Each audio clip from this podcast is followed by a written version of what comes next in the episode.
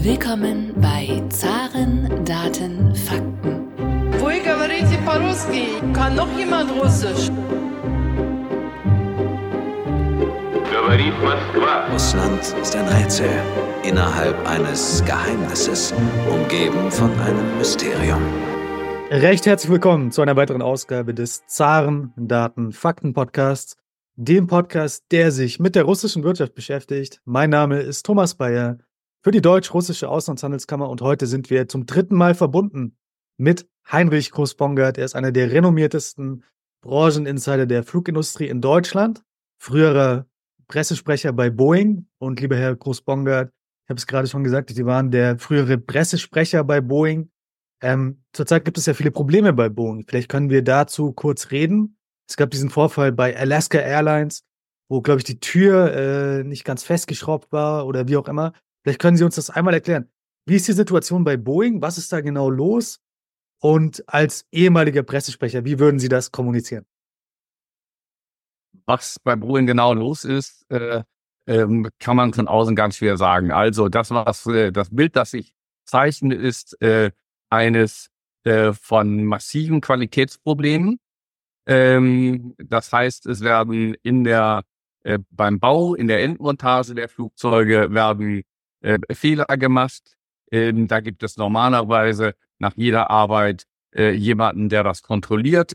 Das funktioniert offenbar nicht, ähm, so dass eben dann in diesem Fall Alaska Airlines ein Flugzeug ausgebaut, ausgeliefert wurde, bei dem ein sogenannter Door Plug, also ein Element, das einen ein, ein Loch im Rumpf, in dem sonst ein Notausgang ähm, verschließt, äh, von diesem Plug, Door Plug, äh, fehlten äh, offenbar alle Schrauben.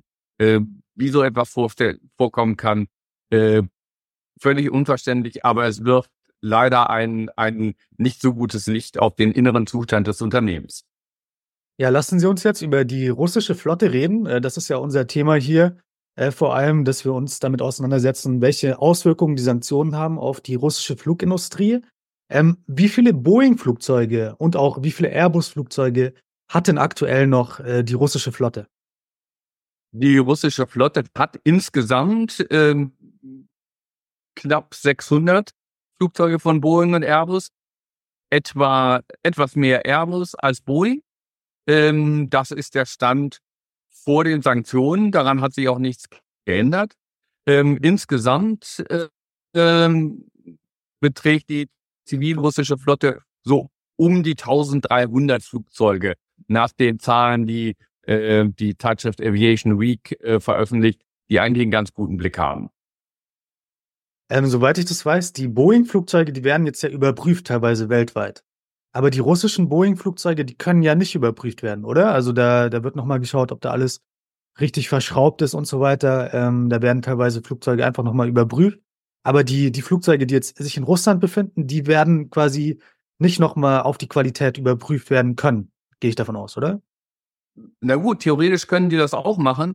Ähm, die, die Arbeiten, die gemacht werden müssen, das ist ja öffentlich. Das sind ja, ja. das sind ja Anweisungen, die von den Luftfahrtbehörden gegeben werden. Aber äh, jetzt kann man es auch so sagen, Russland hat Glück, weil die Flugzeuge, die betroffen sind, sind sowieso solche, die erst vor wenigen Monaten ausgeliefert worden sind. Das heißt, ähm, die Flugzeuge, die es in Russland gibt, die sind da sowieso nicht betroffen. Jetzt habe ich vor kurzem gelesen, ähm, Zitat, das Luftverkehrsvolumen in Russland im Jahr 2023 ist um etwa 8% gestiegen. Diese Aussage fand ich sehr überraschend, weil wir haben ja mit einigen Experten, auch mit Ihnen beispielsweise geredet.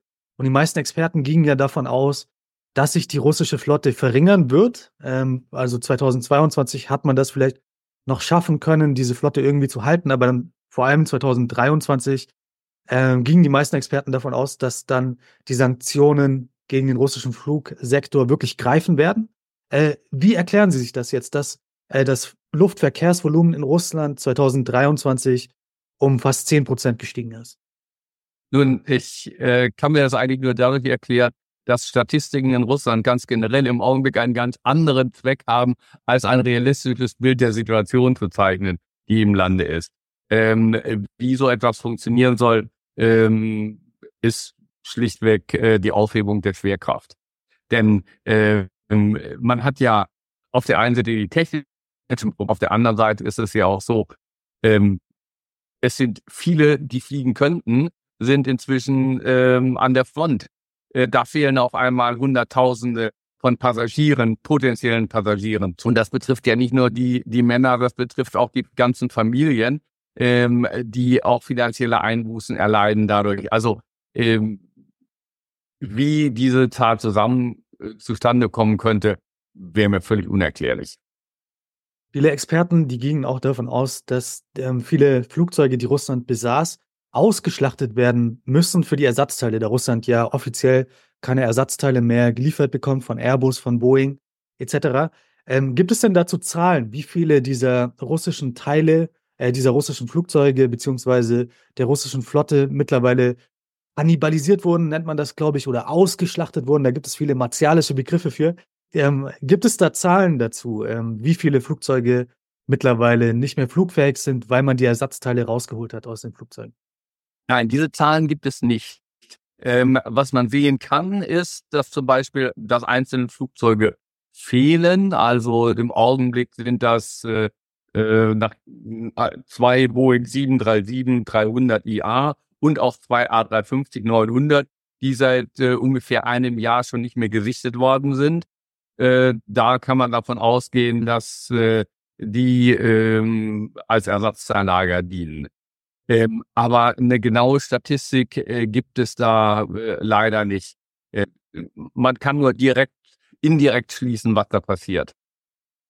Sie haben jetzt ja gerade, glaube ich, vier Flugzeuge aufgezählt, die fehlen, ähm, wo man davon ausgehen kann, dass diese Flugzeuge vielleicht ausgeschlachtet wurden für die Ersatzteile. Ähm, jetzt haben Sie aber davor, glaube ich, gesagt, dass Russland über 1000 Flugzeuge insgesamt in der zivilen äh, Luftfahrtbranche verfügt.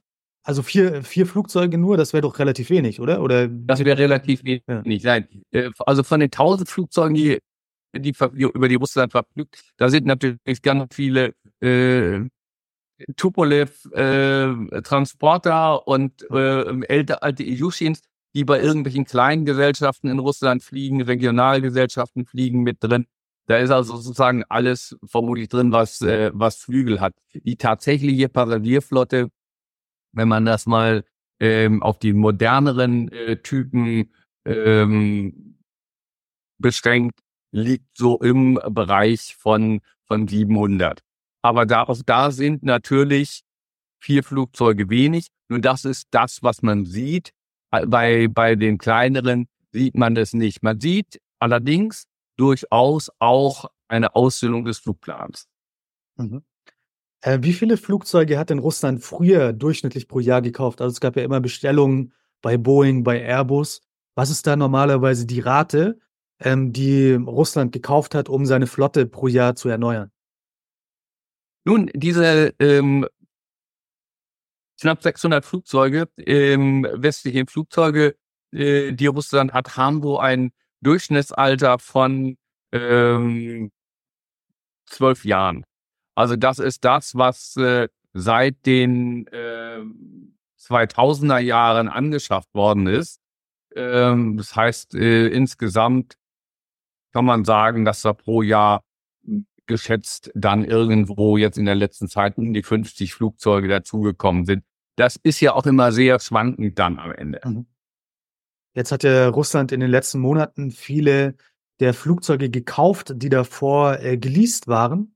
Ähm, wie läuft das ab, ganz genau? Also, warum kauft Russland hier diese Flugzeuge, die ja eh in Russland schon sind? Die kann man ja quasi nicht rausholen.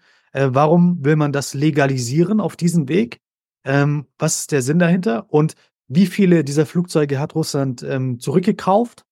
Äh, und wie viele Flugzeuge sind immer noch nicht ähm, zurückgekauft worden? Ganz genaue Zahlen ähm, über den Stand, wie viele Flugzeuge noch nicht zurückgekauft worden sind, gibt es nicht.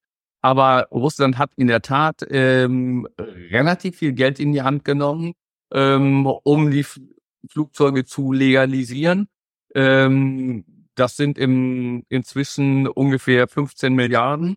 Sind gerade jetzt im Januar sind 2,1 äh, Milliarden ähm, 96 Flugzeuge gekauft worden, also vorwiegend dann 737 und A320. Ähm, was steckt dahinter nun, ähm, als, als äh, Räuber durch die Weltgeschichte zu laufen, ist ja auch nicht so dolle. Und das andere ist, ähm, dass ich, dass diese Flugzeuge, sobald sie Russland verlassen, äh, wenn sie nicht legalisiert sind, natürlich beschlagnahmt werden können. Die Eigentümer, die Leasinggesellschaften, äh, haben da ein ganz waches Auge drauf. Und ähm, es gibt ein, das internationale Kapstadt-Abkommen. Danach können diese Flugzeuge dann sofort an die Kette gelegt werden. Und ähm, diese Einschränkung, diese Unsicherheit will Russland natürlich nicht haben, weil ja auch in erheblichem Maße touristischer äh, Langstreckenverkehr stattfindet. Gibt es Beispiele, wo Flugzeuge, die Russland nicht zurückgekauft hat, dann beschlagnahmt wurden, irgendwo im Ausland?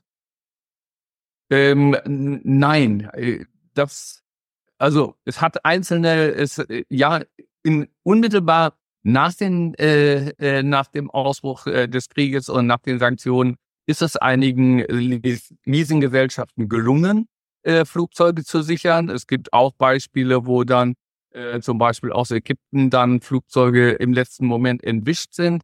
Aber da passiert natürlich ganz viel so hinter einer Nebelwand. Äh, äh da läuft, das läuft alles nicht so sonderlich öffentlich. Ja, jetzt hat der russische Präsident Wladimir Putin gesagt, dass Russland äh, bis 2030 mehr als 1000 Flugzeuge produzieren möchte.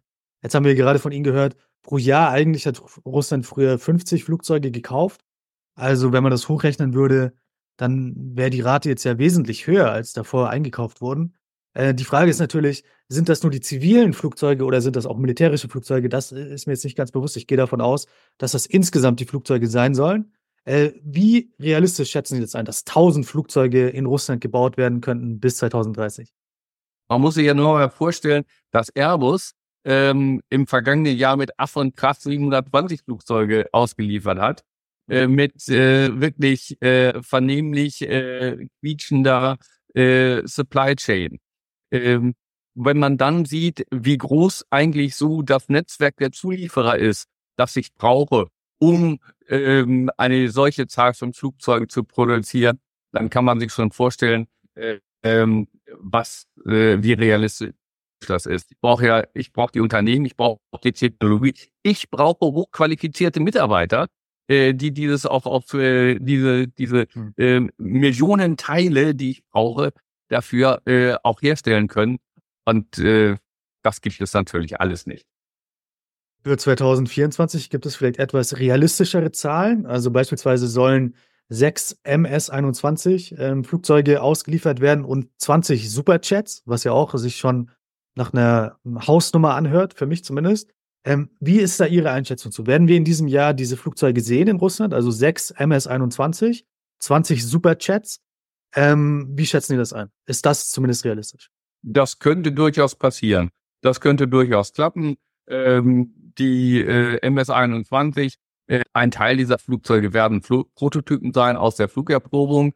Ähm, Superjets, ähm, die 20 sind vielleicht auch zu schaffen. Ähm, aber man darf nicht vergessen, das sind Kurzstreckenflugzeuge äh, mit, äh, mit 100 Sitzen. Also im, äh, im, im äh, Luftverkehr schafft das nicht viel weg. Ähm, und die große Hürde das große Fragezeichen ist ja immer noch, ähm, gelingt denn tatsächlich die Russifizierung dieser Flugzeuge? Denn bislang äh, beruhen sie auf äh, ganz wesentlich auf äh, Technologie aus Europa und den USA. Das fängt bei den Triebwerken an, das ist das Fahrwerk, das sind äh, den tausend Systeme in dem Flugzeug, äh, die in Russland bislang nicht hergestellt worden sind und die man entwickeln muss und in Russland, auch in Russland qualifizieren muss, bevor man sie dann tatsächlich auch äh, äh, ausliefern und in Einsatz geben kann. Sie haben gerade schon die Russifizierung von diesen Flugzeugen angesprochen. Das heißt, die ganzen Teile sollen dann auch aus Russland kommen. Jetzt gab es ja 2023 einen Flug der Il 96400. Soweit ich das gehört habe, ist dieses äh, Großraumflugzeug komplett aus russischen Teilen zusammengesetzt. Äh, was ist das für eine Maschine, diese Il 96400? Ähm, ist das äh, die Maschine, die jetzt in Russland vermehrt fliegen will? Oder setzt Russland doch eher auf den Superchat, doch eher auf die MS-21? Wo sind hier die Hoffnungen von Russland? Auf welchem Flugzeug liegen die? Naja, die IL 96 äh, 400 ähm, ist von der Größe her vergleichbar etwa mit Airbus ähm, A330, so hausnummernmäßig. Ähm, aber man muss sich das Flugzeug mal angucken. Das ist äh, eine Entwicklung, ähm, die hat noch äh, ist gestartet ähm, noch vor der Perestroika. 1988 war der erste war der erste Flug. Ähm, dann ist lange nichts passiert. Äh, dann hat man ähm, also 30 glaube ich hat man gebaut ähm, und äh, hat das ganze Projekt dann begraben. Anfang der 2000er Jahre wieder hervorgeholt und äh, um sie als Version Strich 400 zu modernisieren. Aber äh, und auch von der wurden bisher vier Prototypen gebaut. Modernisieren heißt aber natürlich nicht modern, denn äh, Technologie von vorgestern äh, kriegen sie nicht auf den Stand von heute, wenn sie nicht äh, da mit einem weißen Blatt Papier anfangen. Äh, wo sehen Sie da hm, das meiste Potenzial? Eher beim Superchat oder bei dieser MS-21? Ich glaube, die MS-21 ist von der Größe vergleichbar mit dem, mit dem, äh, mit der Boeing 737, wenn ich das richtig verstehe. Genau, die ist ungefähr die MS-21, so 150 Sitzer, also Boeing 737, Airbus A319, so etwas in der Größenordnung. Ähm, der Superjet ist deutlich kleiner, das ist ein 100, 110, 120 Sitzer, auch mit äh, etwas weniger Reichweite ähm, Potenzial, Bedarf gibt es äh, für beide in Russland letzten Endes. Ähm, man darf nicht vergessen, für die russische Volkswirtschaft ist äh, Luftverkehr ein, ein angesichts der Größe des Landes ein ganz wesentlicher Faktor. Ähm, aber die große Frage ist, wird es gelingen, diese Flugzeuge äh, in ausreichender Menge und in ausreichender Qualität zu produzieren. Denn beim Superjet war es so, nachdem äh, Aeroflot äh, die ersten 20 oder 30 bekommen hatte, hat man die sehr schnell äh, weitergereicht an Rossia, weil ähm, die Zuverlässigkeit äh, so schlecht war, äh, dass man äh, das Aeroflot, äh, die große, also der Flag Carrier von Russland, äh, das äh, nicht haben wollte. Sie haben es gerade schon angesprochen, der Flugverkehr in Russland ist ähm, ganz wichtig für das Land. Manche Regionen kann man nur mit dem Flugzeug erreichen. Ähm, deswegen wird, glaube ich, auch sehr viel Geld in die Hand genommen. Also Sie haben es vorhin auch schon gesagt, 15 Milliarden, um diese Flugzeuge zum Teil zu legalisieren. Was ähm, sind denn andere Unterstützungen der russischen Regierung in dieser Zeit für die russische Luftfahrtindustrie? Wenn man sich äh, die Ticketpreise anguckt, man ja im Internet, es ist ja auch ja. Aeroplot ist ja öffentlich. Ich kann ähm, online ja durchaus einen Flug von Moskau nach Vladivostok buchen. Wenn man sich die Ticketpreise anguckt, äh, dann äh, sind die extrem niedrig. Das heißt, das ganze System funktioniert natürlich nur durch ein hohes Maß an Subventionen äh, durch den russischen Staat. Ähm, da geht es natürlich darum, dass dieses Rückgrat am Leben zu halten. Und der für mich immer so ähm, das die Größe des Landes und die Notwendigkeit des Luftverkehrs beschreibt. Einfach die Entfernung äh, Moskau, Vladivostok ist Berlin, Chicago. Mit, mit der transsibirischen Eisenbahn brauche ich äh, fast sieben Tage ähm, nach dem Fahrplan und äh, mit Flieger schaffe ich das halt in acht bis neun Stunden. Ähm, ohne Luftfahrt, äh, denke ich, würde das Land heute auch zerbrechen. Ja, ähm, jetzt kommen wir doch auf andere Länder vielleicht zu sprechen. Ähm, was haben denn die Chinesen anzubieten? Beispielsweise bei den Autos haben wir gesehen, die westlichen Anbieter haben sich zurückgezogen vom russischen Markt. 2023 hat sich der Markt um 70 Prozent wieder erholt und ähm, über 50 Prozent der neu verkauften Autos sind chinesische Autos. Jetzt werden wahrscheinlich einige Analysten denken, ja, äh, vielleicht bei den Flugzeugen ist es so ein Riesensprung von den Autos zu den Flugzeugen. Was liefern da die Chinesen? Also was was bieten da die Chinesen an? Könnten die Russen hier was kaufen? Oder gibt es andere Länder, die da auch noch interessant sind? Oder gibt es eben dieses Duopol Airbus Boeing quasi, die da die absolute technologische Vorherrschaft immer noch haben? Es gibt, äh, denke ich, in unserer äh, modernen ähm, Industrie ähm, zwei Bereiche, in denen, ähm, ich sage jetzt mal, der Westen, sprich Europa und, und die USA, eine absolute technologische äh, Vorherrschaft haben und einen Vorsprung haben, der auch nicht äh, innerhalb weniger Jahre einzuholen ist. Das eine ist der Bereich Mikro Mikroelektronik, äh, Computerchips, hochintegriert, äh, einschließlich der Werkzeuge zur Herstellung, äh, wie es eben AMSL in, in, in, in Niederlanden zum Beispiel ist, oder auch einige deutsche Firmen, die da äh, Schlüsseltechnologien haben. Und das andere ist äh, der Luftverkehr.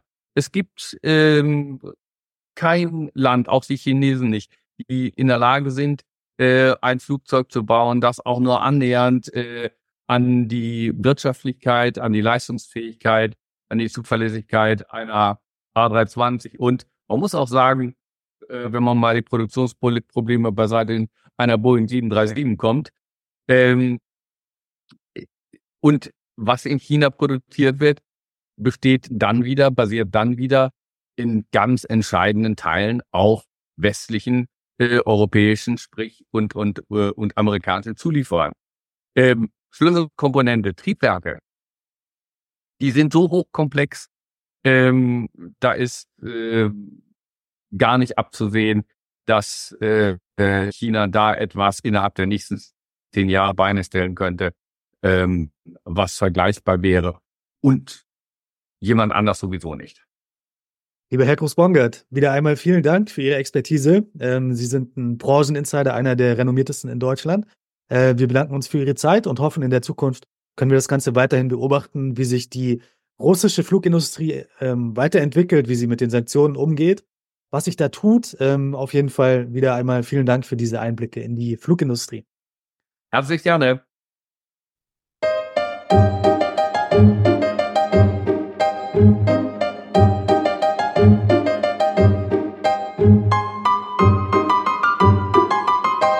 Podcast wurde präsentiert von der Deutsch-Russischen Auslandshandelskammer. Die Deutsch-Russische Auslandshandelskammer ist mit 1000 Mitgliedern der größte ausländische Wirtschaftsverband in Russland.